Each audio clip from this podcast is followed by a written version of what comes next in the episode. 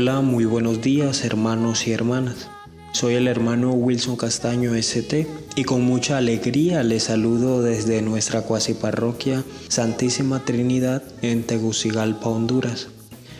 Nos encontramos en la decimotercera semana del tiempo ordinario, por lo que la liturgia nos propone la buena noticia según San Mateo, en el capítulo 8, versículo del 28 al 34. Invoquemos la presencia de Dios, hermanos, diciendo en el nombre del Padre, del Hijo y del Espíritu Santo. Amén. Del Santo Evangelio según San Mateo. En aquel tiempo llegó Jesús a la otra orilla, a la región de los Gerasenos. Desde el cementerio, dos endemoniados salieron a su encuentro. Eran tan furiosos que nadie se atrevía a transitar por aquel camino.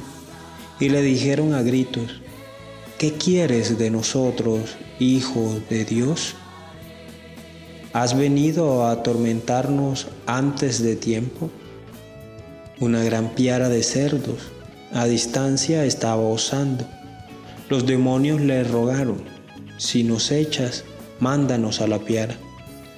Jesús le dijo, vayan. Salieron y se metieron en los cerdos. Y la piara entera se abalanzó acantilado abajo y se ahogó en el agua. Los porquerizos huyeron al pueblo y lo contaron todo, incluyendo lo de los endemoniados.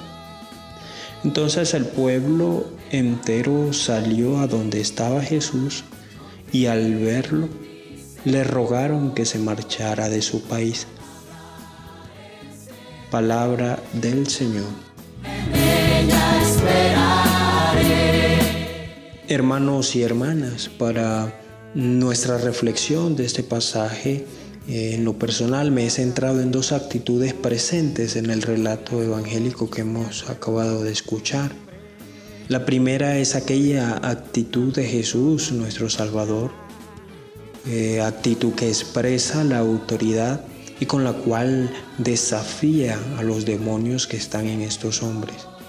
Esto ratifica entonces que Él posee poder frente a todas las cosas o situaciones, incluso esta en la que se atreve a expulsar el demonio de dos personas.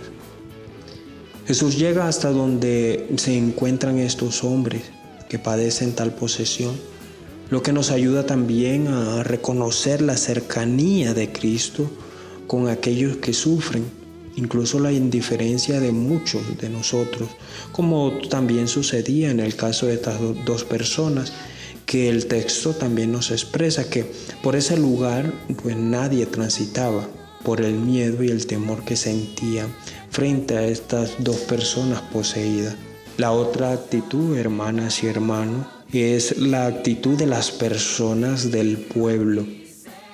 Estas personas que, que salen al encuentro de Jesús, pero no para aceptarlo ni para que decirles que se quedaran con él, sino que para pedirle que se fuera de su territorio.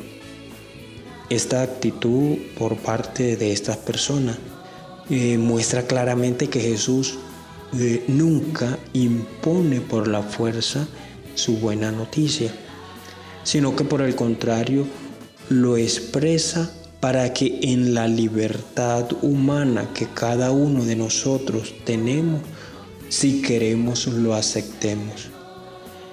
La cuestión aquí, hermanos y hermanas, es que nosotros podemos quizás acostumbrarnos al pecado e incluso convivir con él y no salir al encuentro de Jesús para que nos ayude en nuestras vidas. Esto, hermano y hermana, es lo que no debemos hacer. Por supuesto que cada uno de nosotros goza de una libertad pero también es cierto que nosotros que nos hacemos llamar cristianos católicos, estamos llamados ante todo a un seguimiento, a un seguimiento de la persona de Cristo. De ahí que es indispensable para todo bautizado salir al encuentro de Jesús desde nuestra experiencia de vida, ya que por medio de Él es que podemos tener una verdadera libertad en la que ya no estemos poseídos por el pecado ni sometidos a él, sino que gozando en la presencia de Jesús, gocemos entonces también de aquella libertad que solo Él nos da. Sigamos reflexionando, hermanos y hermanas, a, lo largo de este día sobre la importancia de tener nosotros la valentía y el coraje de salir al encuentro de Jesús y también poder gozar algún día en su presencia. Que el Señor nos bendiga.